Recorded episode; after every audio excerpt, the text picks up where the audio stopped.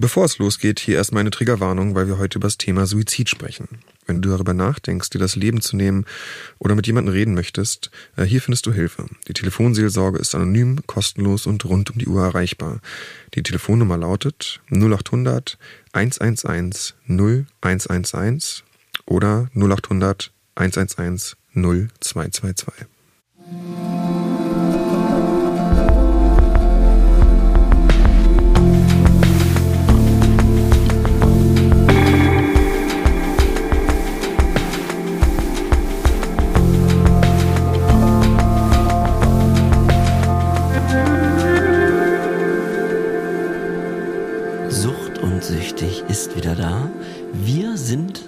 4 bei euch im Ohr. Folge 27, also naja, live. Wir nehmen wie immer dienstags auf. Bei euch ist jetzt Donnerstag. Wir wünschen euch einen wunderschönen Donnerstag. Mit mir im Studio, pünktlich auf die Uhr heute, John Cook. Ja. Hi Hagen. Folge 27 schon, schon einiges, was wir hinter uns haben, wa? Das ist korrekt, John. Das, ich würde sagen, wir nähern uns schon langsam der Folge 28. Ja, ja. Wir gackern heute ein bisschen. Das ist irgendwie ganz schön. Äh, Ich habe das Gefühl, wir ja, haben uns so ein bisschen wieder rausgekämpft aus unseren Löchern. Dazu können wir ja vielleicht kurz was sagen. Wie, wie ähm, Befindlichkeit, John. Ähm, stell dir vor, du bist in Therapie. Es ist eine Gruppe. Wir sitzen im Kreis. Du bist dran. Was ist los gewesen mit? ja. Tell me everything. Ja, aber also ich weiß nicht, ob alles angebracht ist, aber auf jeden Fall war ähm, ja war es ähm, einfach auch für Sucht und Süchtig ein bisschen eine schwierige Zeit in letzter Zeit. Äh, wir hatten jetzt irgendwie viel mit Anwälten zu tun, viel mit ähm, ja so allgemeinen Dingen, die irgendwie ähm, ja, die einfach irgendwie so anstrengend sind. Also es ist ja nun, wir machen ja dieses Leidenschaftsprojekt hier äh, mit Sucht und Süchtig und möchten äh, und haben da eine ganz klare Vision und eine ganz klare Mission auch, äh, die wir gern bedienen möchten. Weniger süchtige Menschen, hoffentlich. Genau, Ja, weniger süchtige Menschen. Ja. Mehr Sucht und Süchtig und weniger süchtige Menschen. ja, Ähm, ja total. aber da kommt halt eine ganze Menge mit und ähm, es ist ja nun so, dass äh, wir als als Abhängige und eben als aktive Abhängige ähm, ja doch auch immer noch nicht die Belastbarkeit an den Tag legen können, die wir gerne äh, ja die wir die wir gerne haben würden ähm, und vor allem kommt dann doch mit diesem Projekt eine ganze Menge logistischer juristischer Kram dazu, der irgendwie dann doch anstrengend ist. Das Äh, dauert auch alles, ne? und das dauert ewig und dann äh, heißt, dann heißt es auch immer wieder, dass dies oder jenes demnächst passiert. Oder, ähm, Ich habe auch das Gefühl, es ist überhaupt nicht in Realtime alles. nee, nee, Oder? Das ist, nee, nee, das ist keine Echtzeit, das ist kein Moneybeam. Aber ähm, ja, und das ist halt irgendwie, ja, also jetzt gerade, wie du schon vorhin meintest, kämpfen wir uns so ein bisschen wieder raus. Also ich habe das Gefühl, dass auch diese, diese ganz weltlichen Dinge ähm, durchaus motivieren können. Und das ist ja auch eine Arbeit, dass wenn man da mal ein Stück geschafft hat, dass es, ähm, das ist auch gut. Also ich bin wird sehr viel geschrieben und verfasst in den letzten Tagen und habe dann doch gemerkt, dass das mir auch gut tut. Auf der anderen Seite ist es natürlich irgendwie so ein bisschen konträr zu dem, was wir eigentlich uns sozusagen mit diesem Podcast auch rausgesucht haben. Ne? Es ist halt eben nicht nur dieses ähm, nach außen sprechen, äh, uns äh, den, den Menschen erzählen, was wir erlebt haben oder oder ähm, die, die Leute aufzuklären, sondern es ist eben auch sehr viel äh, ja einfach organisatorisches und ähm, weiß nicht, also manche Leute lieben sowas ja und ich gehöre auf jeden Fall nicht zu den Leuten, die sowas lieben. Hagen, wie sieht's denn bei dir aus? Bist du da, bist du in Liebe mit Organisation? Ja, naja, durch meine ähm, lange Zeit beim Film ist natürlich Organisation ein Thema, was äh, mir durchaus bewusst ist und vertraut ist und ähm, womit ich am Anfang meiner Karriere viel zu tun hatte. Dann später als Regisseur ist man natürlich auch immer eher in so einer äh, ich delegiere Position, so, wo man sich Wünsche äußert und dann, dann passiert das. Aber ich, ähm, ich empfinde das auch wie du. Es ist ähm, der organisatorische Teil äh, äh, in unserem Sucht und Süchtig Backend quasi ist nicht immer einfach, ähm, auch gerade mit der aktuellen Situation. Es ist wahnsinnig warm hier in diesem in dieser Booth, kann das sein? Ich habe ein T-Shirt an. Willst du dein Pullover ausziehen? nee, nee, ich halte es, ich halte es aus. Ist ja auch ganz gut. Sauna ist ja auch ganz gesund. Ich mag Sauna. Ja, bist du so ein Saunatyp? Total. Gerne nackt schwitzen. Das ist einfach so, das ist, wofür du lebst. Ich mag Sauna. Ich gehe gerne in die Sauna und äh, danach ins, äh, ins kalte Wasser. Das mag ich besonders. Ähm, bei mir ist es so, dass ich auch ein paar Gespräche hatte wieder die Woche. Also ähm, also das hilft wirklich, mich auszutauschen. Ähm, über, und da ist, ist so ein bisschen die Kernaussage, äh, unsere gemeinsame Freundin Inga, mit der habe ich auch letztens nochmal geredet, das war wirklich schön. Und da ging es natürlich auch um Identität. Und ähm, ne, du hast auch mal in einer Folge gesagt, das fand ich echt, äh, also, ne, also ich muss ja ne, mit der Vergangenheit gerade klarkommen und ich habe die letzten Wochen ja viel berichtet. Da mhm. gibt es Treffen und so weiter, wo ich mit Menschen aus meiner Vergangenheit konfrontiert werde, die mich halt so und so behandeln, äh, zu 90 Prozent auch gerechtfertigt irgendwo, ja. nicht irgendwo. Und aber natürlich ist es schwer, ähm, wenn man, ich muss es doch, doch ja nochmal noch mal da vielleicht kurz reingehen, äh, wenn man reduziert wird auf seine Taten in der aktiven Suchtzeit. Und das nimmt einem, du hast diesen Satz gesagt, der mir nicht aus dem Kopf geht, es nimmt einem das Menschsein irgendwo, ja, mhm. weil man ja täglich an sich arbeitet und clean sein ist nicht einfach und man versucht jetzt Dinge richtig zu machen, natürlich auch Verantwortung zu übernehmen für die Dinge, die, die man äh, ja richtig verbockt hat auch. Aber wenn man dann immer wieder nur damit konfrontiert wird, macht, äh, ist es ganz schwer, für mich die letzten vier Wochen ehrlich gesagt gewesen, ähm, jeden Tag wieder nach vorne zu gucken, weil man denkt, mhm. auch da gehen ja Dinge nicht in gefühlter Echtzeit, sondern ultra langsam. Ja. Und natürlich kann man Vertrauen nicht bei Menschen wieder aufbauen von heute auf morgen, das ist mir ja ganz klar.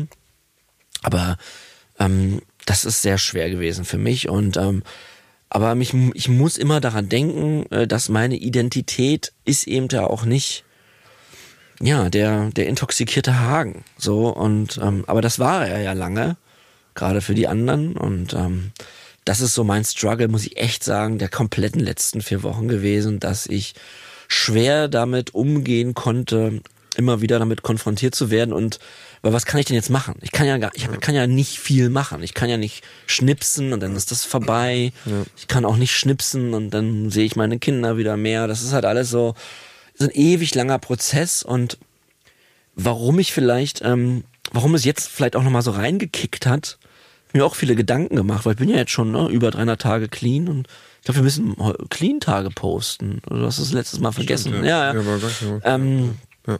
Dass ich ja, weißt du, in der Therapie, weiß nicht, wie du das wahrgenommen hast, da geht's ja um, natürlich geht's da auch um die Vergangenheit und aber wenn man, wenn man stationär ist, ist man ja zum Glück von vielen weltlichen Dingen abgekappelt. Ja.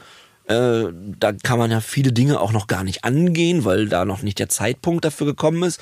Man ist ja dort erstmal die Krankheit verstehen und ja. zu gucken, warum man, warum wurde man süchtig, was sind meine Probleme gewesen.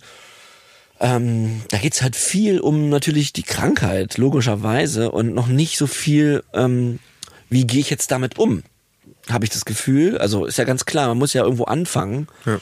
Und deswegen knallt das halt jetzt, ja, was sich vielleicht manche Leute die Frage stellen, ja, aber das ist doch schon alles länger klar. Ja, natürlich. Aber ähm, ich wohne jetzt seit sechs Monaten alleine und natürlich, das ist ja auch noch nicht lange. Und ähm, diese ganzen Dinge, die man jetzt weltlich anschmeißt, naja, die kommen halt eigentlich erst jetzt so richtig zu tragen. Also, ja. dass man richtig jetzt begreift, was war eigentlich die letzten 10, 15 Jahre los mit mir. Ja das kommt eigentlich in so einer Salamitaktik ähm, jetzt so richtig äh, in deinem Herzen, in deiner Seele und auch in deinem Gehirn so richtig an. In der stationären ist da vieles auch noch weit weg von. Ich glaube eh, dass so ähm, Sachen, von denen man weiß, dass die bald passieren oder dass die passieren werden. Ich weiß gar nicht, ob man überhaupt als Mensch so richtig in der Lage ist, sich so in die Zukunft zu versetzen und so wirklich von Herzen auf so Dinge vorzubereiten. Also ich glaube, alles, was irgendwann kommt und man weiß, dass es kommt, ist dann doch immer irgendwie anders. Mhm. Und auch doch immer irgendwie, ja, einfach viel, es wird halt dann real. So. Und äh, nur jetzt in der, in der Vorstellungskraft kann man halt diese realen Dinge noch gar nicht so konkret erfassen und so richtig wissen, wie der Umgang dann wirklich damit ist. Weil es ist ja doch was ganz anderes, wenn ich genau weiß, okay, ich, ich habe jetzt Situationen vor mir, wo ich reduziert werde auf mein altes Ich. Mhm. Aber ich bin ja jetzt neu und ich werde damit umgehen können. Ja, aber dann hab mal jemanden vor dir sitzen, der dir das wirklich ins Gesicht knallt. Ja. Und dann geh mal damit um. Also es ist einfach eine andere. Es ist, ich glaube, es ist sehr, sehr schwer, sich darauf wirklich vorzubereiten. Und auch ich merke das, ähm, merke das immer wieder in kleinen Dingen äh, im Umgang mit Leuten, dass da einfach dass es einfach dauert. Und wer weiß, wie lange es dauert. Und wer weiß, ob es äh, mit, mit den Leuten aus der Vergangenheit überhaupt irgendwann wieder so wird. Mhm. Also das ist ja auch sehr schwer zu beantworten, die Frage. Ne? Das, Ja. kann man nicht so richtig wissen. Und da muss man halt schauen, dass man, man muss einfach, letztens hatten wir das Thema Demut, man muss wahrscheinlich einfach ganz demütig immer wieder sich sagen, ja gut, ich habe das halt gemacht, was ich damals getan habe und wie auch immer mich die Leute jetzt sehen von damals, ich kann es nicht wirklich ändern. Ich kann nur der sein, der ich heute bin Ja. und der versuchen zu sein, der ich morgen sein möchte. Mhm. Und was anderes habe ich nicht in der Hand und wie andere Menschen damit umgehen, liegt nicht in meiner Hand. So, und Genau. äh, Es ist sehr, sehr schwierig. Sehr zu schwer zu akzeptieren. Ja, aber ja, ähm, ja das ist halt ja, das ist ein sehr, sehr schwieriges Thema. Es gibt halt wirklich Tage, da äh, zerbreche ich ko komplett daran, äh, dass ich das gemacht habe. Ja, also diese vielen Dinge, die da passiert sind, die den anderen, die den anderen ja auch zerstört haben. Ja. Da also da falle ich, falle ich wirklich auseinander. Äh, wenn ich, wenn ich da in so einem Gedankenkarussell bin, ähm, ja, äh, äh, jemand meinte auch zu mir, weil ich habe, ich frage mich oft, kann ich das jemals verarbeiten? Also ich stelle mir die Frage, kann ich das eigentlich jemals, kann ich mir jemals selbst verzeihen? Und vielleicht sollte ich das wirklich umformulieren in, äh, also ich, ich sage dann zu mir, ich weiß nicht, ob ich das jemals verarbeiten kann. So weiß ich gerade nicht. Aber vielleicht sollte ich es umformulieren in, ich bin mal gespannt, wie ich das verarbeite. Es ist ja auch immer so, wie man sich das Wording so selber gibt. Ja, man kann sich ja, also du, du bist, was du isst, aber du bist natürlich auch, was du denkst. Und man kann seine Gedanken natürlich steuern und ich habe das Gefühl, das ist ein täglicher, ein täglicher Arbeitsablauf von, von uns beiden, dass man sich die Frage stellt, äh, wie steuere ich meine Gedanken heute? Weil wir können uns, glaube ich, jederzeit, und das kennst du das Gefühl bestimmt, wir können uns jederzeit in Selbstmitleid verlieren Ja. und weinend in der Ecke sitzen und alles bereuen und beweinen und traurig sein. Das, passiert ja ständig, immer noch. Ja, ja. Aber man kann natürlich auch da rauskommen und irgendwie in die Aktivität gehen, denn man kann es ja eben nicht ändern. Aber eine richtige Antwort darauf, ähm, wie du gerade richtig gesagt hast, gibt es nicht. Und das, ja, das sind noch ganz viele Jahre, die wir wahrscheinlich die gleichen Gedankenmuster immer wieder haben. Warum habe ich das gemacht? Wie gehe ich jetzt damit um? Ähm, umso schwieriger eben, ja, Leute zu treffen, die, die das betrifft. Ne? Weil, ähm, weil es dann einem nochmal klar macht, was eigentlich passiert ist. So. Ähm, weil manchmal, wenn man länger keinen getroffen hat, der einen, ähm, den man verletzt hat, manchmal wird es dann abstrakter ja. Und natürlich auch einfacher zu leben damit und zu verarbeiten, weil man denkt, ja, okay, ich kümmere mich ja jetzt um mein neues Leben. Aber wenn man diese Menschen dann trifft, dann ist es wieder so, oh fuck, es ist halt noch ganz schön real und nicht mehr so richtig abstrakt. Ja. Und das macht's, wie du gesagt hast, wirklich schwer und ja, das sind echt, die letzten vier Wochen waren für mich wirklich schwer. Ja, Ja, Das glaube ich total. Ich, ich, ähm, ja. ja, ich habe mitbekommen. Ich, ähm, ich glaube, deshalb ist vielleicht auch ganz, ganz wichtig, oder es wird mir auch so stark angeraten, sich ein neues Umfeld aufzubauen. Weil natürlich kann man nicht alles wechseln, ne? Und es bleiben natürlich immer Leute äh, konstant im Leben, auch die die damaligen Sachen mitbekommen haben, was ja auch total richtig ist. Also gerade Familie und, äh, und Leute, mit denen man halt, mit denen Dinge verbinden, Mhm. die man auf Dauer verbinden. Ähm, und ich glaube eben, um diese ja, um, um eben auch dieser Seele die Genesung zu ermöglichen, ist es wahnsinnig wichtig, eben die Kontakte sich an Land zu holen, die dann ja auch wissen können davon, ne? Weil ich meine, wir gehen ja auch offen mit unserer Vergangenheit. Klar, wenn wir neue Leute kennenlernen, erzählen wir das ja auch Genau. alles. Aber die sollen ja trotzdem sehen, wer wir, also die- dieses gesehen werden, wer man aktuell ist, ist wahnsinnig wichtig. Total. Du, du, du brauchst ja dieses Feedback von außen, total, total stark. Ne? Wenn jetzt, also es ist ja leider maßgeblich für uns, was für ein Feedback wir auch bekommen von außen. Was wir Voll. in jeder einzelnen Situation im Leben kriegst du ja irgendwie auch ganz unterbewussten Feedback, auch wenn es durch Körpersprache ist oder was auch immer, ne? oder Ja. durch Mimik. So davon, davon leben wir ja irgendwo. Und ähm, ich denke, da muss man sehr auf sich aufpassen und eben doch diese neuen Kontakte auch suchen, sich danach ausstrecken. Äh, oder auch oder auch andere Süchtige, die clean sind, Mhm. äh, um einfach dieses, ja, eben sich dieses Menschsein doch einfach erhalten zu können. Äh, Ganz wichtig, dass Ja, man wieder ein Mensch wird und Ja. auch als Mensch betrachtet wird. ja. Ja, deswegen ist dieser Satz von dir so toll, äh, dass es einem das Menschsein nimmt, das was gar nicht böse gemeint ist von diesen Menschen natürlich, das ist ja nicht die Intention, mir jetzt mein Menschsein zu nehmen. Das Problem ist nur, wie du meinst mit dem Umfeld, dass man natürlich, also das große Teile von meinem Herzen, sich natürlich diese Menschen eigentlich zurückwünschen. Und dieser Verabschiedungsprozess vom Sinne von, das wird nie wieder so sein, sondern das wird anders sein und neu, ähm, das ist eben auch was, was ich das Gefühl habe, erst die letzten vier Wochen so richtig gestartet hat, ja, ja. was vorher halt eben auch abstrakt war, ja, wenn man keinen Kontakt hatte, dann ist das halt so, ja, Kontaktabbruch, abstrakt, ähm, wir haben keinen Kontakt mehr. Wenn man sich aber dann wieder regelmäßig sieht, äh, für Kindsübergaben zum Beispiel, äh, dann mhm.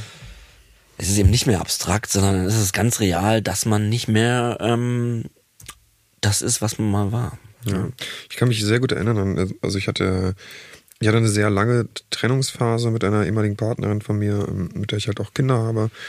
Und ich habe das erst gar nicht realisiert. Also ich habe tatsächlich, was ich gemacht habe, war, ich habe ganz am Anfang, wie wir uns getrennt und es war ganz schlimm für mich. Ähm, und ich bin halt dann raus aus der gemeinsamen Wohnung.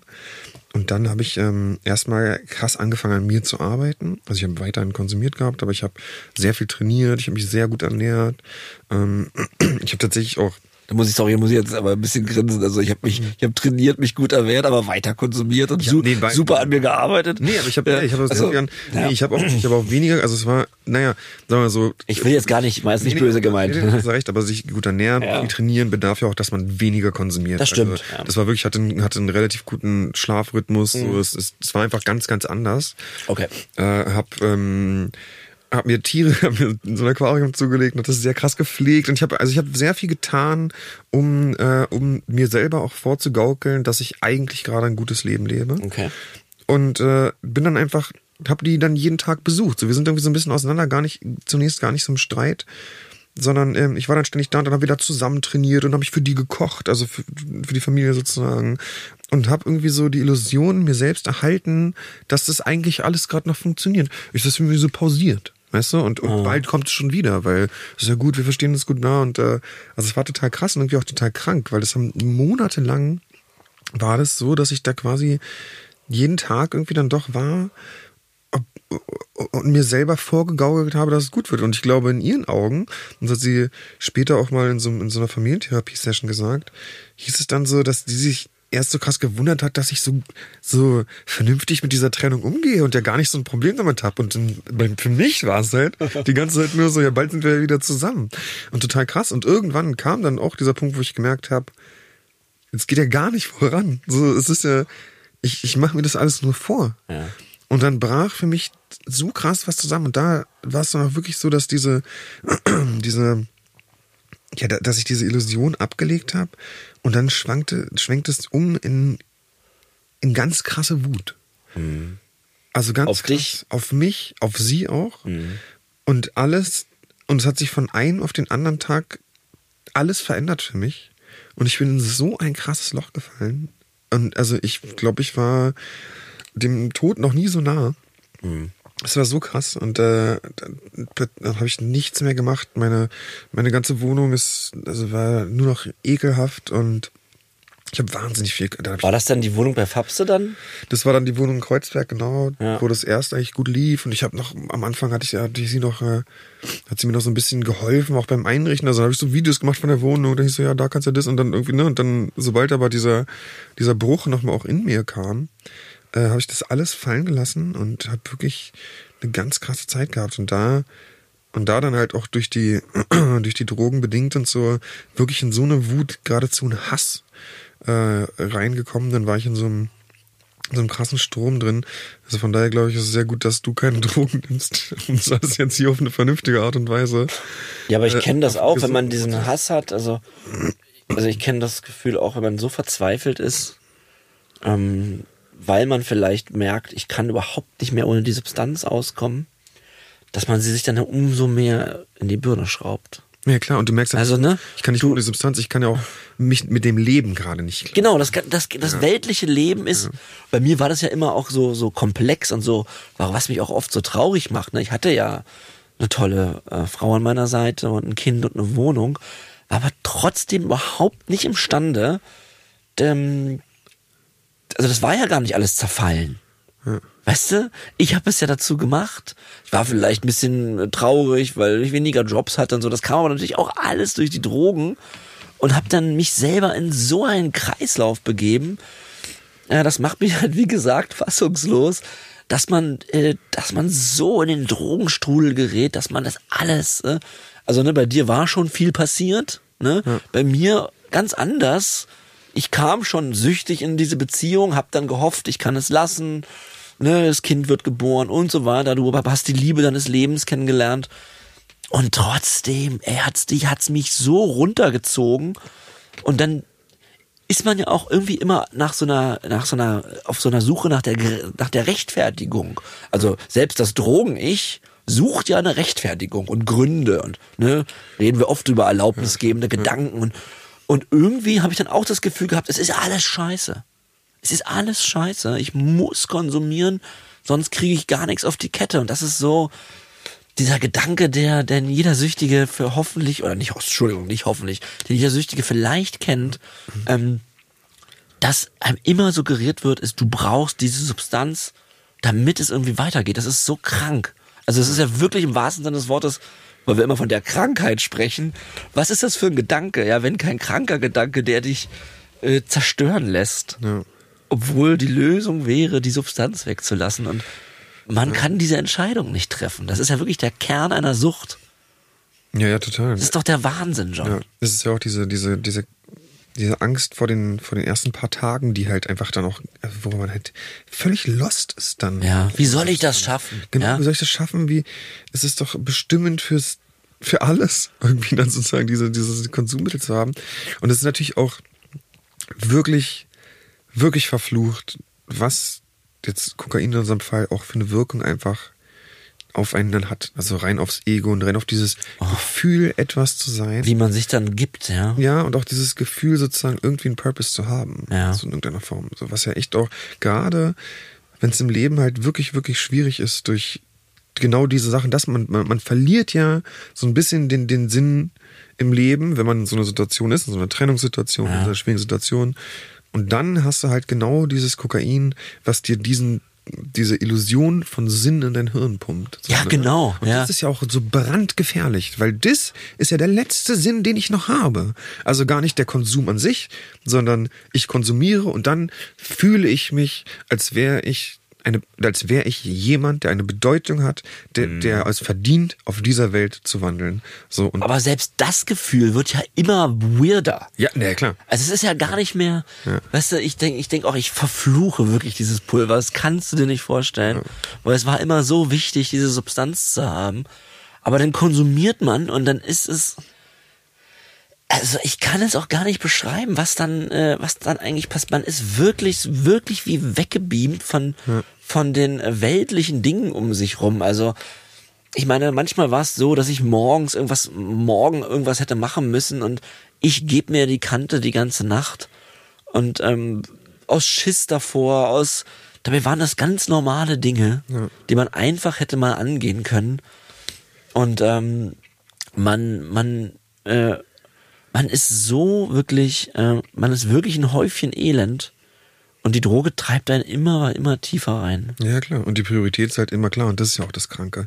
Dass äh, wirklich da äh, man abends da liegt äh, im vollgemüllten Zimmer, Ja. äh, irgendwie noch 50 Euro besorgt.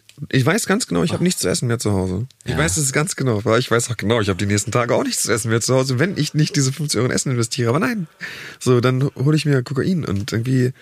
Also es ist so krass, diese. Das ist dann nach eineinhalb Stunden alle. Genau, die Prioritäten sind so krass, ja, dass die so verworfen sind. Und äh, ja, das ist natürlich dann bei, äh, bei so Beziehungsgeschichten halt nicht anders. Ne? Da ähm, ist auch, das kann, kann so viel Scheiße mit rum passieren und man denkt irgendwie, oder ich dachte, wenn ich hier meine Droge habe, dann, dann komme ich da irgendwie klar. Und äh, klar, gut, jetzt, wie ich da vorhin erzählte, jetzt in, dieser Trennungssituation, ähm, da lief dann, das lief dann schon, also da gab es dann schon eine gewisse Motivation, andere Dinge auch zu tun. Und das klappte auch.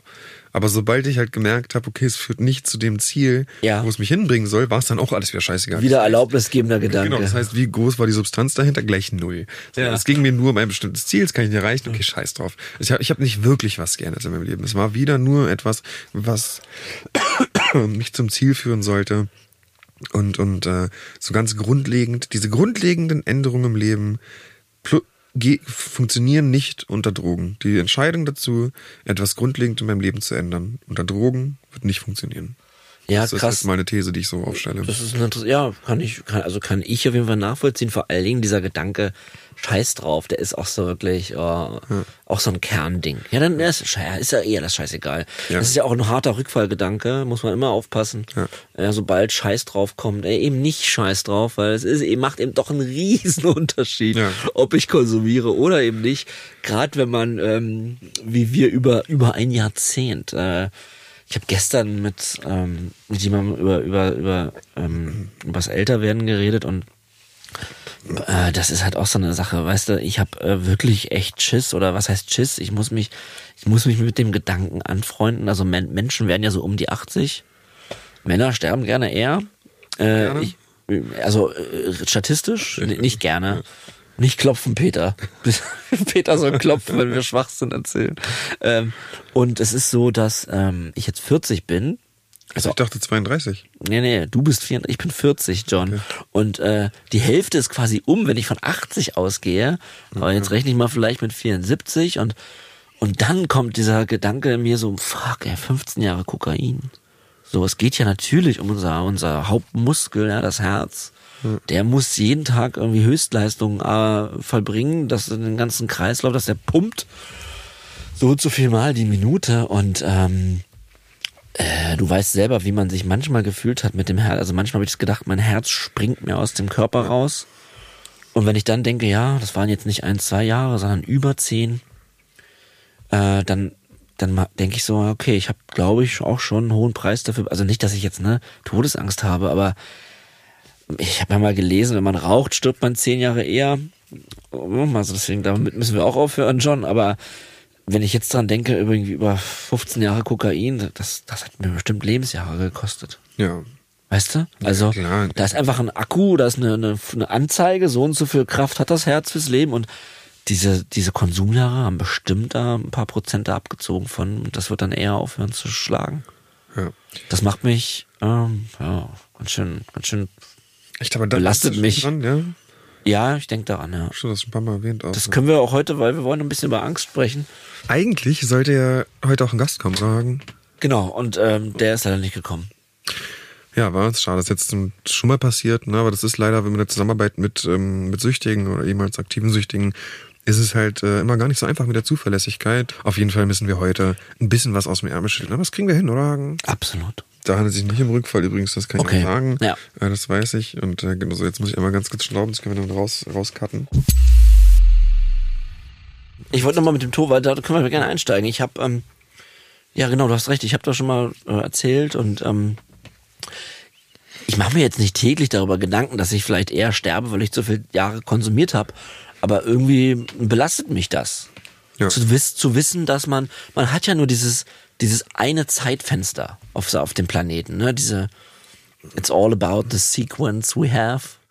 Ähm, ja, und, und, was, wie, also ne, jetzt ganz philosophisch, wie gehen wir damit um mit unserer Zeit Ja. auf dem Planeten? Was hinterlassen wir? Was, was wollen wir erreichen? Jetzt gar nicht mal für uns, sondern wollen wir was Gutes tun für die Gesellschaft, bla bla bla.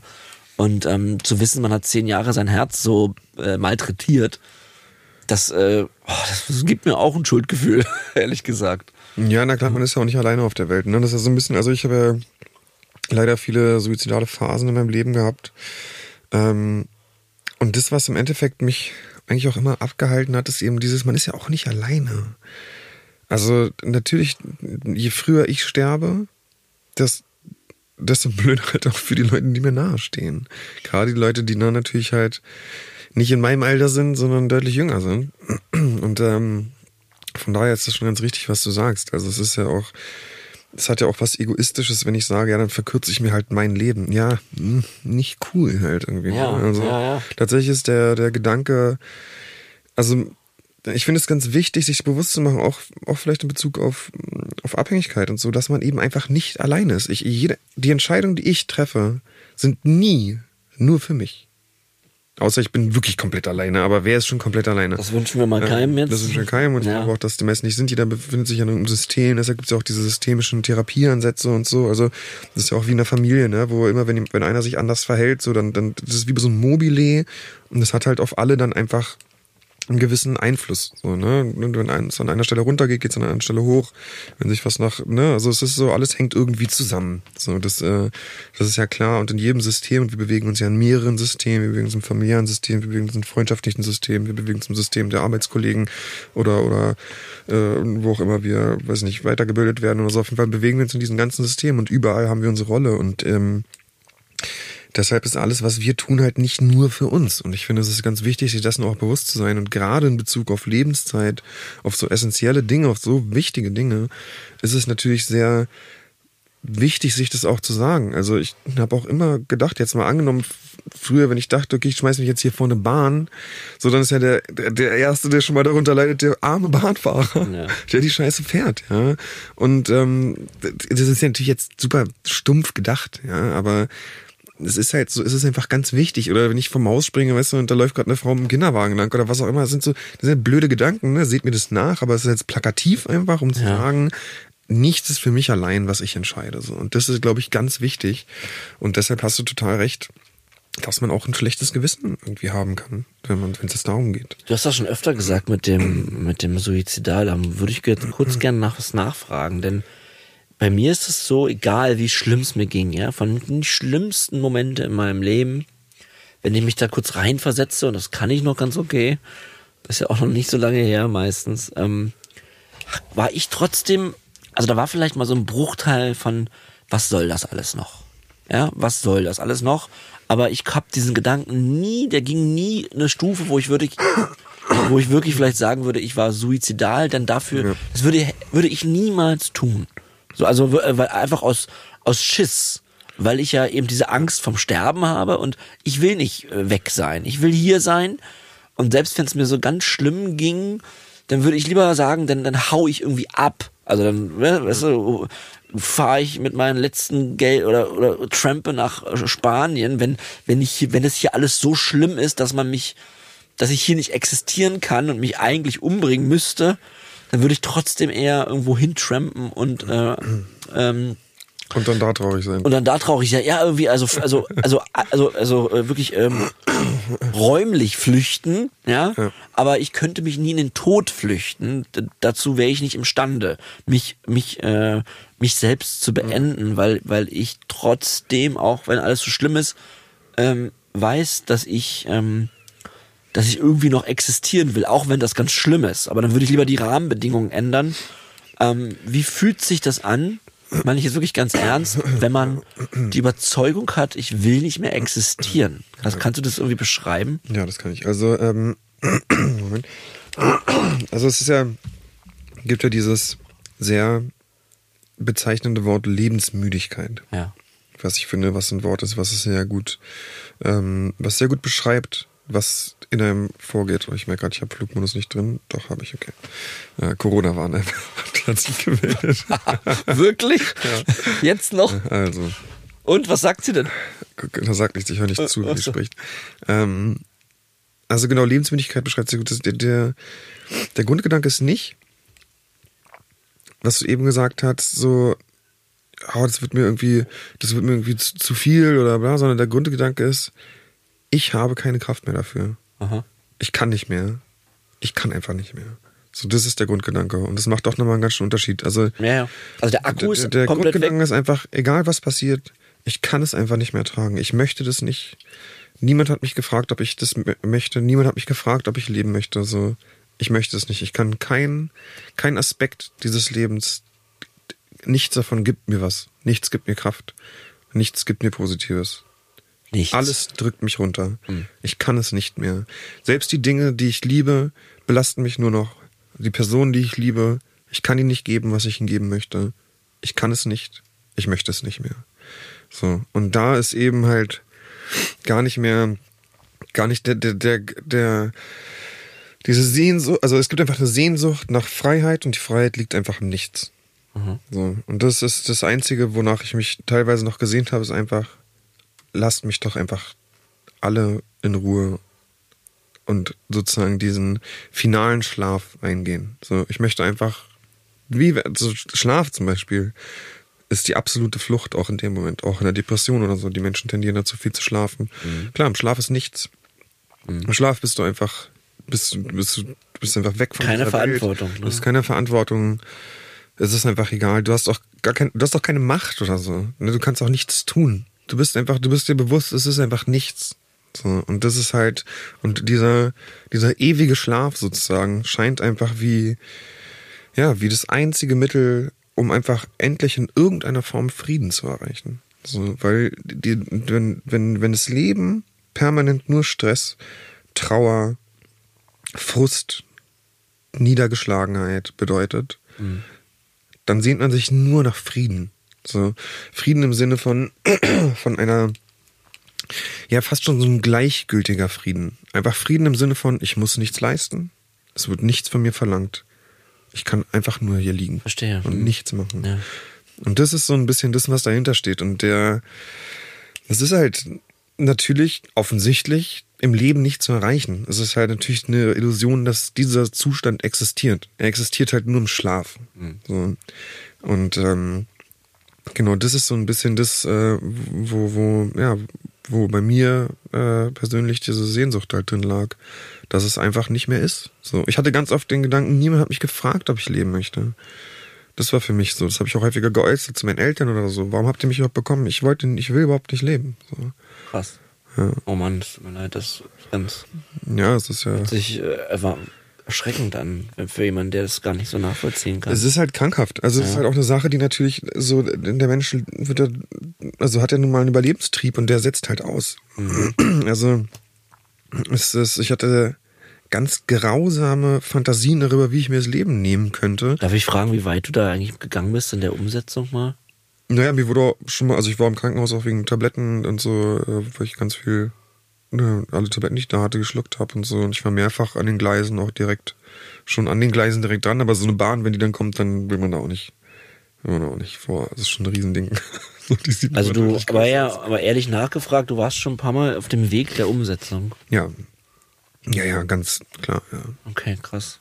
Ja, es ist, äh, zum Glück wird es einem auch jetzt außer diese ganz brachialen Sachen. War man da nüchtern, sag mal? Auch, ja. Auch nüchtern, ja? Ja, ja. Also das ist schon, das ist halt eine Krankheit. Ist es halt intoxikiert auch, dass man das machen will? Krankheit. Intoxikiert weniger. Mhm. Äh, Weil man selbst dann eben da nicht wieder klar ist, um, also weil diese Gedanken dann auch be, bedrück, äh, be, be, vernebelt ja, sind. Es hebt ja, einerseits hebt es ja dein, ähm, deine Zufriedenheit, intoxikiert zu sein. Mhm. Natürlich. Das heißt in dem Moment nicht so, eher dann Runterkommen-Moment oder so. Klar. Äh, betrunken sein ist nochmal was anderes. Und da die bescheuertsten Ideen überhaupt kommen, glaube ich, aus dem, aus dem Alkohol. Da springen, glaube ich, die blödsten Ideen, die die Menschheit je hatte. Von daher, aber ich habe ja im Prinzip nie nur Alkohol getrunken. Cannabis macht ganz klar, dass man einfach nur chillen will und überhaupt nicht irgendwie sich umbringen will. Ähm, das da, ähm, ich dachte auch tatsächlich manchmal, dass Cannabis wirklich auch ein gutes Antidepressiva ist, muss man auch sagen. Ah. Wenn es mir richtig krass scheiße ging und ich ein bisschen Cannabis konsumiert habe, so dann konnte ich in manchen Dingen doch auch Schönheit im Leben erkennen. Ja gut, das liest man ja öfter, dass Leute das so, Medik Ja, so Selbstmedikation benutzen. Genau, also ich will es jetzt auch gar nicht damit verherrlichen, so, Oh, klar, aber nee, das war halt in dem nicht, ja. Moment sozusagen, Ja. ähm, war das für mich schon so, dass es mich aus dem einen oder anderen, äh, weil ich zu dem Zeitpunkt auch nicht so super viel Cannabis konsumiert habe, aber da hat es schon manchmal mich auch, ja, so ein bisschen aus so krassen Tiefs rausholen können, für kurze Zeit halt. Ja, danke fürs Teilen. Ich glaube, das ist sehr, sehr intim und ehrlich gerade. Ja. Äh, dass man das mal teilt, äh, diese suizidalen Gedanken. Darf ich fragen, ähm, wie es dir heute damit geht, mit, mit genau diesem Aspekt deiner, deines Problems und bezeichnest es ja auch als Krankheit halt gerade oder so was ähnliches. Ja. Wie, wie äh, bist du das irgendwie angegangen? Ja, ja, Ja, also ich war sehr lange in Behandlung, auch dies, also immer wieder auch diesbezüglich. Das Ja. ist immer ein bisschen schwer, weil man erstmal die Abhängigkeit im Prinzip behandeln muss, bevor man da ran kann. Ne? Die Abhängigkeit liegt über allen anderen psychischen Krankheiten und du kannst dich im Prinzip nicht therapieren lassen, solange man halt auch konsumiert, weil man ja eben nicht bei sich ist. Man ist ja nicht man selbst. Schwierig. Ja, das wollte ich auch gerade sagen. Das äh, habe ich in Therapie oft gehört, weil es haben, ähm, es haben, also in meinen Therapieeinrichtungen gab es mehrere Menschen mit einer Doppeldiagnose. Ja. So nennt man das, weil man eben nicht nur süchtig ist oder die Suchtkrankheit hat, sondern zum Beispiel auch Borderline oder eben suizidal ist. Und ähm, da wurde oft gesagt, dass, ähm, dass wir uns erstmal um die Sucht kümmern müssen, da man sonst nichts anderes machen kann erstmal. Genau, Ja. klar, die Sucht liegt einfach wie ein Schlei bei allem. Äh, und da muss man erst dran. Äh, ich habe aber sehr lange, also ich war bestimmt acht Jahre oder so mit Antidepressiva. Äh, Ja, echt, ja? Ja, sehr lang. Ich habe sehr viel verschiedene Antidepressiva genommen. Boah, dann war ja dein Körper auch immer so ein Cocktail, ne, aus Ja, ja, immer. Substanzen und Antidepressiva. Ja, absolut. Boah. Ähm, ich weiß auch, mm, ich habe auch schwer eine Meinung zu Antidepressiva, also sehr schwer einzuschätzen alles, aber ich habe es auf jeden Fall geschafft, ähm, mir genug, also ich glaube, es hat sehr viel mit Selbstwert zu tun und ich habe es einfach äh, hinbekommen, ähm, mir genug Selbstwert aufzubauen äh, und auch Dinge anzueignen. Also ich hatte natürlich auch lange zu kämpfen damit, dass ich keinen Abschluss, keinen richtigen habe, keine Berufsausbildung. Ne? Also da Diese ganzen weltlichen Dinge, ne? Genau, da kommt eine ganze Menge zusammen, wo ich mir einfach sehr schwer getan habe, mir selber einen Wert zuzusprechen.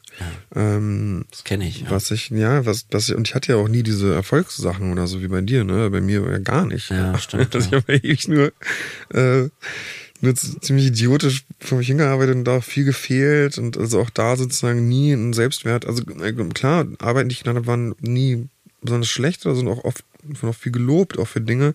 Aber ich habe die halt auch nur die Hälfte der Zeit gebracht, weil ich dann die Hälfte einfach nicht da war und dann bist du auch nicht der Held Nee. für die anderen. Mittlerweile schaffe ich es mir, über ähm, Dinge, die ich mir angeeignet habe, äh, einen Selbstwert zuzusprechen, der ähm, mir selbst eine Berechtigung gibt, äh, zu sein.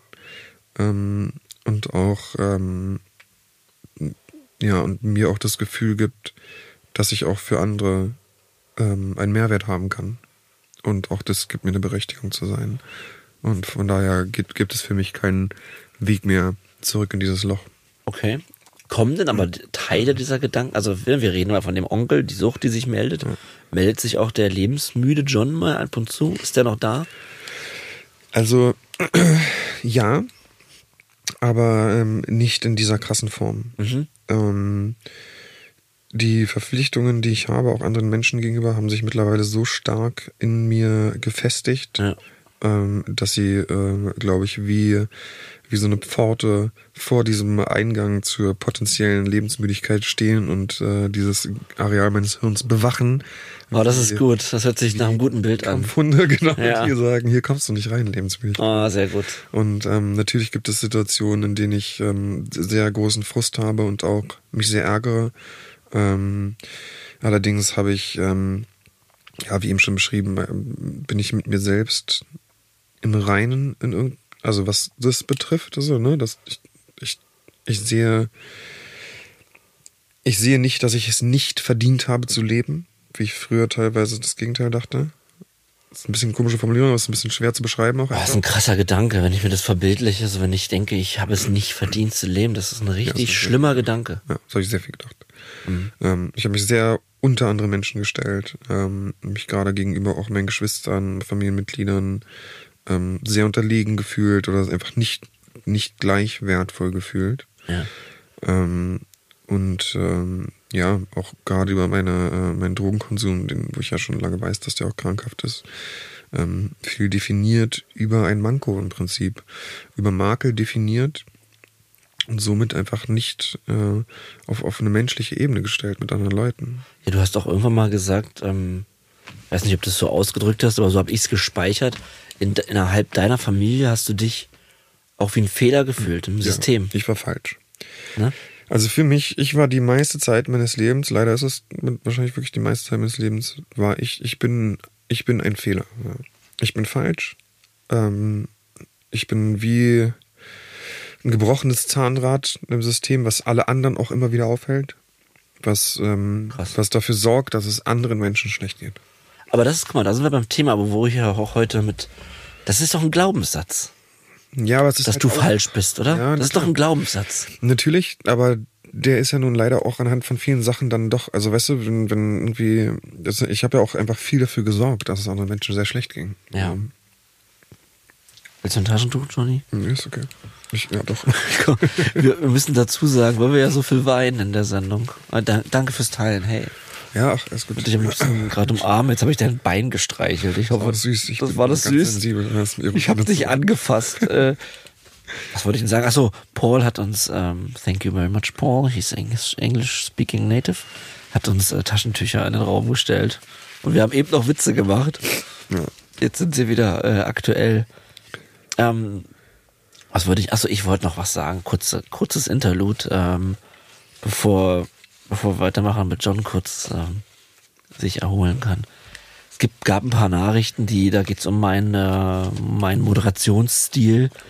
Äh, das hat mich ähm, ja, ja auch ganz schön getroffen.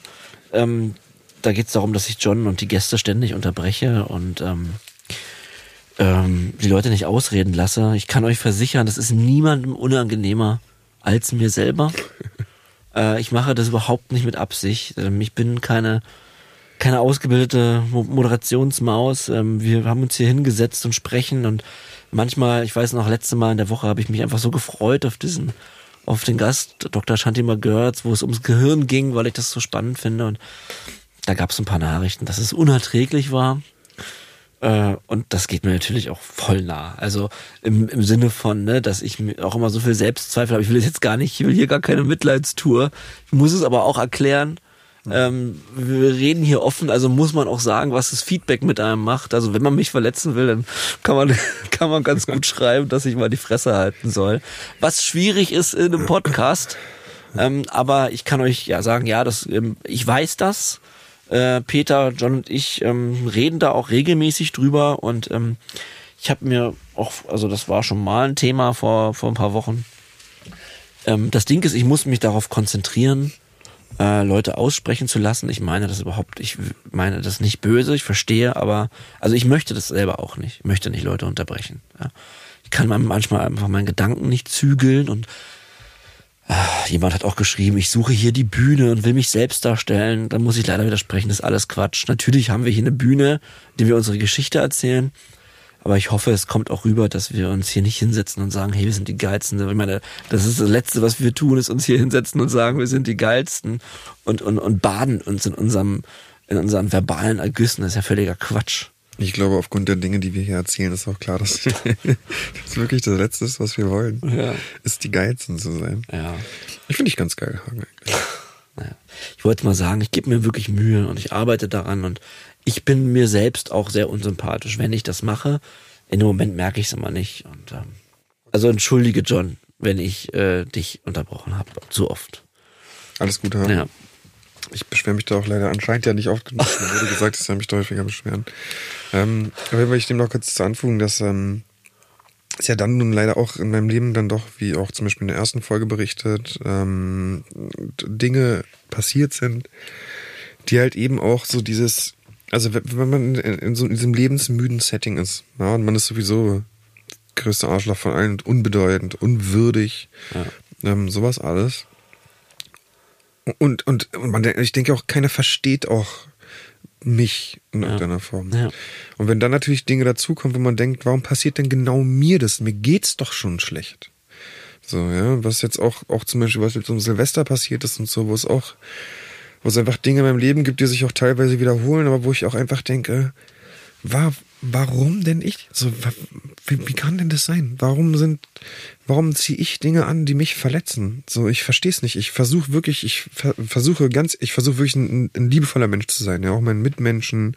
Ähm, habe immer schon versucht, äh, Leuten entgegenzukommen. Ich habe, also ja, manchmal mache ich, was ich manchmal so mache, sind so ein bisschen Spitzen im Sinne von ähm, Witze auf Kosten anderer, wo ich aber immer auch zu verstehen gebe, ey, wenn irgendwas ist, dann komm immer zu mir. So, weißt du, ich bin, ich bin so, wie ich bin im Umgang, aber du kannst mit allen Problemen immer zu mir kommen. So, ich werde immer ein offenes Ohr für jeden haben, ne? auch für Leute, die ich nicht kenne. Das wird immer so sein und das bin ich auch vom Typ her.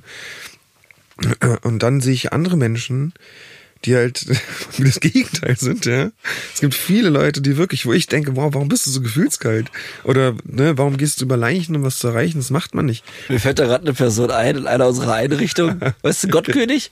Ja, Der ist, der ist doch so ein Mensch, der dich wahnsinnig gemacht hat, oder? Ja, Ja. Also was gibt's? Ja. Und dann denke ich, und, und trotzdem kriege ich teilweise vom Schicksal irgendwie krass auf die Fresse. Also ich will jetzt nicht beschweren, ich habe auch so viele tolle Sachen in meinem Umfeld, äh, wo ich mit Glück irgendwo reingeboren bin oder was weiß ich. Ne? Ja. Klar, ja, da will ich auch gar nicht, will mich gar nicht beschweren. Aber irgendwie so, da sind jetzt doch ein paar Sachen passiert, so, die anderen Leuten einfach nicht passieren normalerweise. Und das ist natürlich, das drückt nochmal auch genau in diese Stelle natürlich rein. Ne? Und da ist dann auch, also als halt da diese Dinge damals mit einer einen Partnerin passiert sind, das war für mich natürlich schon super krass. Also wo ich eh schon in, in, in depressiven Stadien drin war.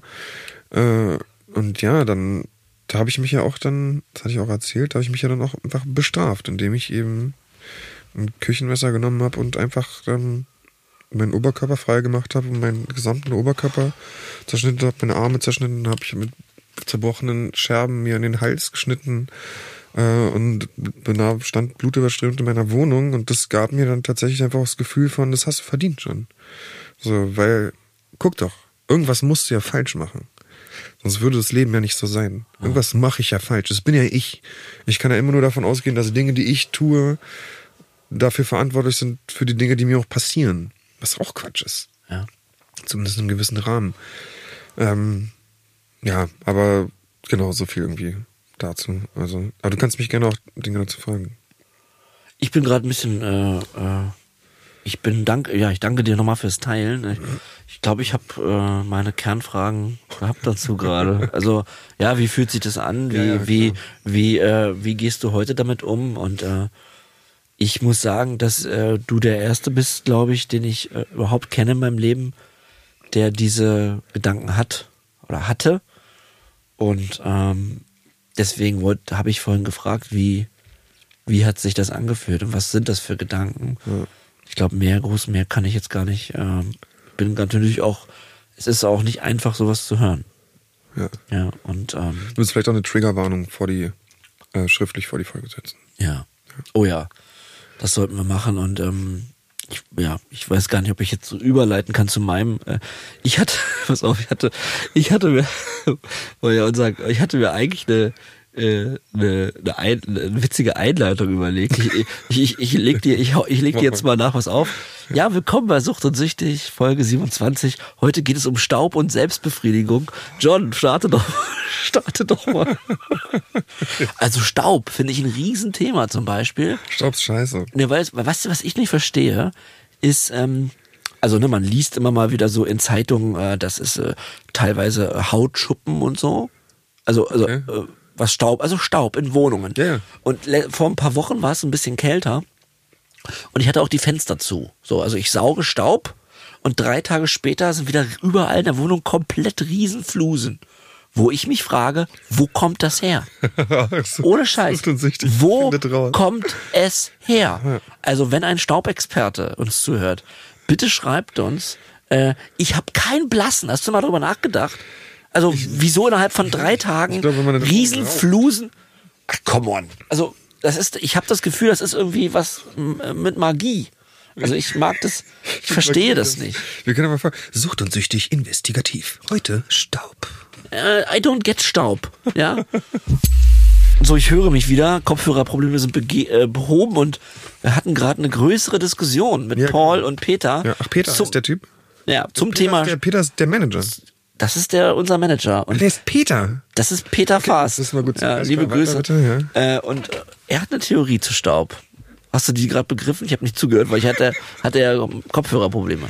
Wie heißt er nochmal? Peter. Ach so, okay. Also Peter hat gerade gesagt, dass die... Entschuldigung. Sorry, Piotr. Äh, P- P- P- Pete? Pete. Ach so, okay, Pete. Na gut, dann haben wir es ja jetzt, glaube ich. Ähm, also er hat genau gesagt, dass, also seine Theorie, das Ja. ist, dass die sich, wenn man länger nicht Staub, wenn nicht länger Staub gesaugt hat, was im Prinzip für mich die Theorie schon ein bisschen weird macht, aber dass dann sozusagen von, Stimmt. dass du dann, wenn auf der Heizung sammeln die sich, ist überhaupt nicht so. Also, dass die auf jeden Fall, dass die sich auf der Heizung sammeln oder in den Heizungskörpern und dann, wenn man die Heizung wieder anmacht, dass die dann halt Pass auf. sprüht werden wie der Esprit einer Blume im Frühling. Das ist ja auch wieder alles Quatsch, weil ich rede, ich rede ja davon, was ist, wenn die Wohnung ist sauber, alles ist zu Wenn die Wohnung ist sauber. und es kommt, also die Wohnung ist sauber, auch Heizkörper und irgendwelche Rillen und äh, egal, ihr wisst, was ich meine. Trotzdem ist eine Woche später Staub da. I don't get it. If there's an answer outside, please let us know. Also wir hätten gerne Staubexperten jetzt. Und deswegen dachte ich, ich gehe rein mit, heute geht es um Staub und Selbstbefriedigung, weil es überhaupt nicht zusammenpasst. Und ich dann sage, John wollte unbedingt über Selbstbefriedigung sprechen. Bitte, schieß mal los. Ja, aber Selbstbefriedigung ist interessanter als Staub. Ja, also können wir auch mal, also ich, ich, deswegen war ein Witz, ich wollte jetzt einfach mal sagen, dass ich dachte, ich war gestern Abend zu Hause, dachte, ach, ich sag einfach mal, das Thema ist Staub und Selbstbefriedigung. Ich fand das sehr witzig. Das ist doch gut. Ich find's auch gut. Ich find's schön. Na gut, war jetzt nicht so ein Riesenbrüller, aber. Ja, nee, das war schon. Ich kann jetzt nicht einfach laut losgackern, nachdem was ich davor erzählt habe. Ich bitte um Entschuldigung, lieber Hagen. Ja. Okay. Aber tatsächlich, ähm, also jetzt quasi ohne Quatsch mal könnten wir auch über, wir haben, wir haben eh auf der Uhr die, äh, die Sexfolge, so nennen wir sie immer intern, dass wir über Sexualität nochmal im Detail sprechen. Ähm, wie wir das erlebt haben in unserem Leben und natürlich auch mit der Substanz, ne, irgendwie auch irgendwie ganz schön krass gekoppelt stellenweise. Ich habe das ja schon ein paar Mal angedeutet. Da gehört natürlich auch Selbstbefriedigung dazu und jetzt mal Spaß beiseite. Das äh, wollten wir auch mal machen. Und weil eben heute unser Gast abgesprungen ist, äh, ich habe eh auch eine, äh, ein Thema auf der Uhr, was ich schon immer mal machen wollte, das ist Angst. Jetzt haben wir aber heute über, über deine suizidale Phase gesprochen und das fand ich sehr, sehr wichtig und nochmal danke fürs Teilen. Ja, und ähm, äh, da passt das aber jetzt nicht, wenn ich jetzt ähm, nochmal über meine über meine Angst spreche, weil ich glaube, das ist auch eine extra Folge, ehrlich gesagt. Und wir heben uns das mal auf. Das verschwindet ja auch nicht. Und, ähm, und die Another One Bites the Dust Folge, die machen wir gar nicht, oder wie? okay. Ja, kann ja sein, dass wir noch eine Staubfolge irgendwann machen. Aber okay, dann lassen wir Ja. das weg. Ähm, Okay, aber wenn ich noch so eine, so eine Kategorie irgendwie, in so eine. War da was? war da was? Hagen grüßt. So, wir sind bei Hagen grüßt und ähm, ähm, die beste Möglichkeit für Grüße ist, wenn ihr mir die äh, auf meinem privaten Account schreibt.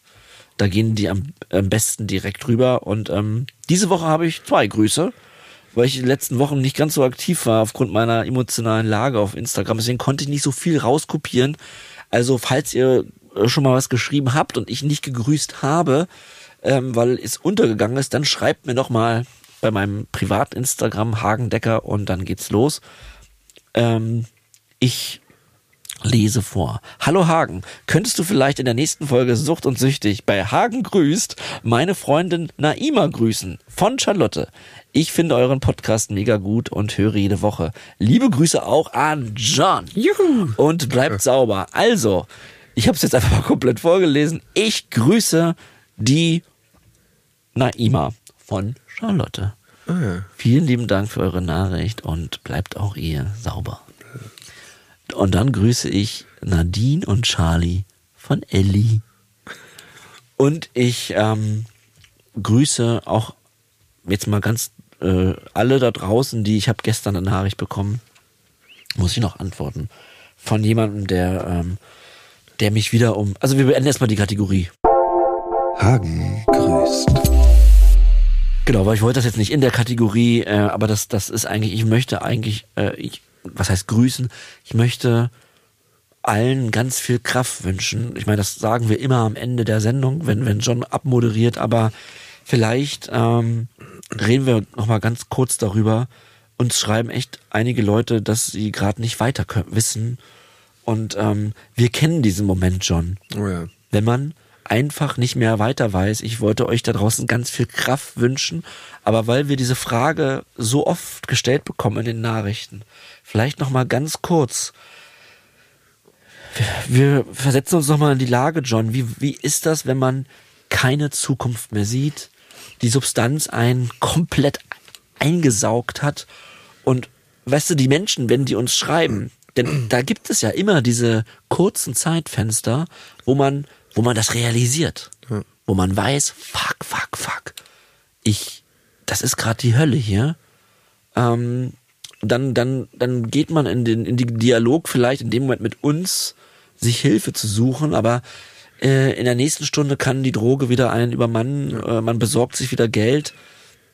Kannst du dich an diese Momente erinnern und was könnten wir, jetzt komme ich zu, zum Punkt meiner Anmoderation, weil wir eben so oft gefragt werden, wie könnten wir diese klaren Momente nutzen, um ins Hilfesystem die Fühler auszustrecken? ja.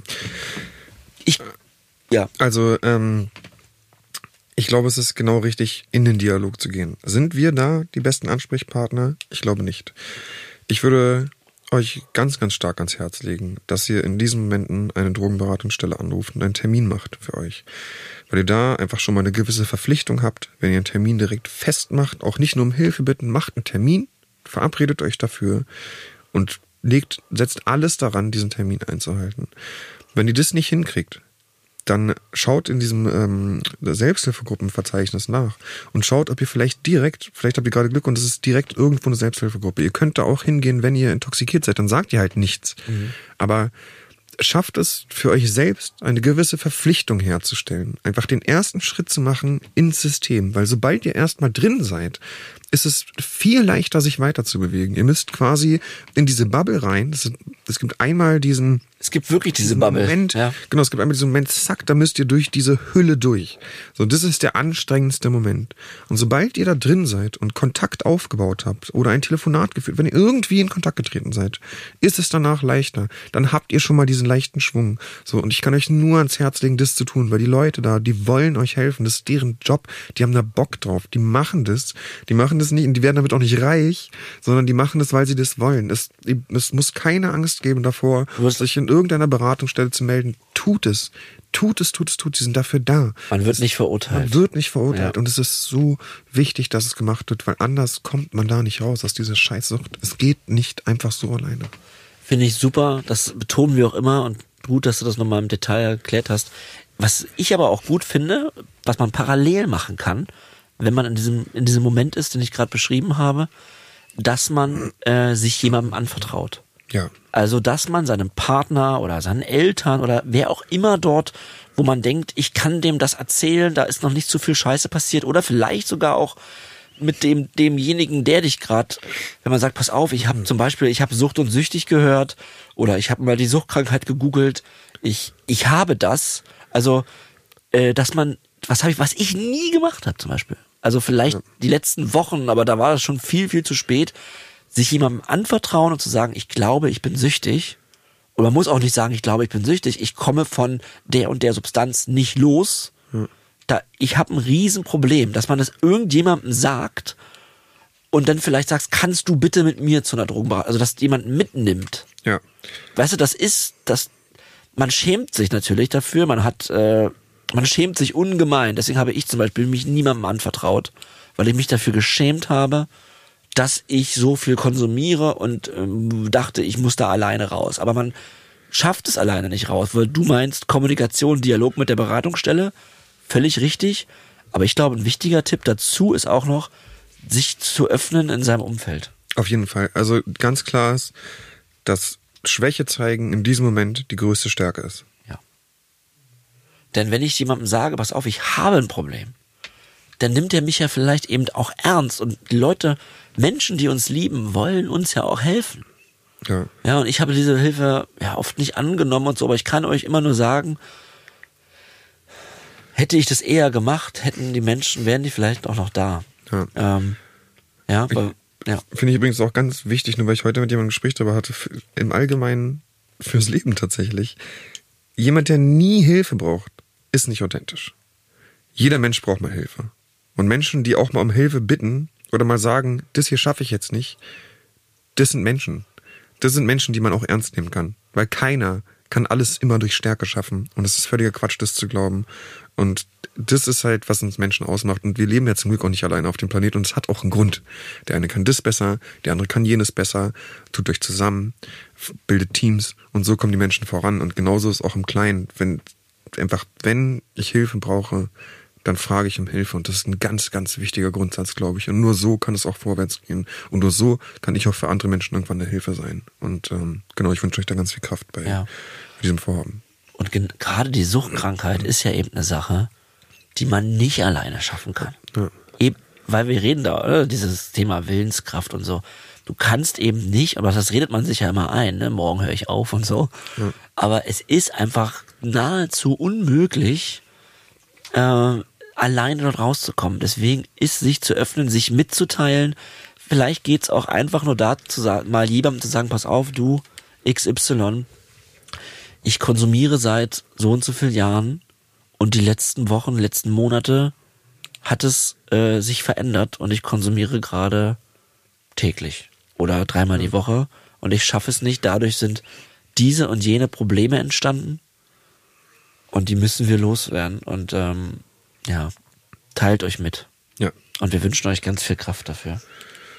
Das tun wir. Und äh, genau, wenn ihr selbst in Drogen steckt, wie auch eben jetzt schon so schön erwähnt, eigentlich ist die Abmod jetzt schon fast ein bisschen obsolet. Nee, warte mal, dann drücke ich jetzt den Knopf. Ach, oh Gott, der Knopf ist noch nicht gedrückt. Nein, oder wollen wir noch mal über Staub, Staub und Selbstbefriedigung? nee, komm. Kannst dich später selber in deiner Bude zu Staub selbst befriedigen, egal was du da machst. Aber ist nicht ganz schön rau auch dann? Naja, ist auch egal. Rau?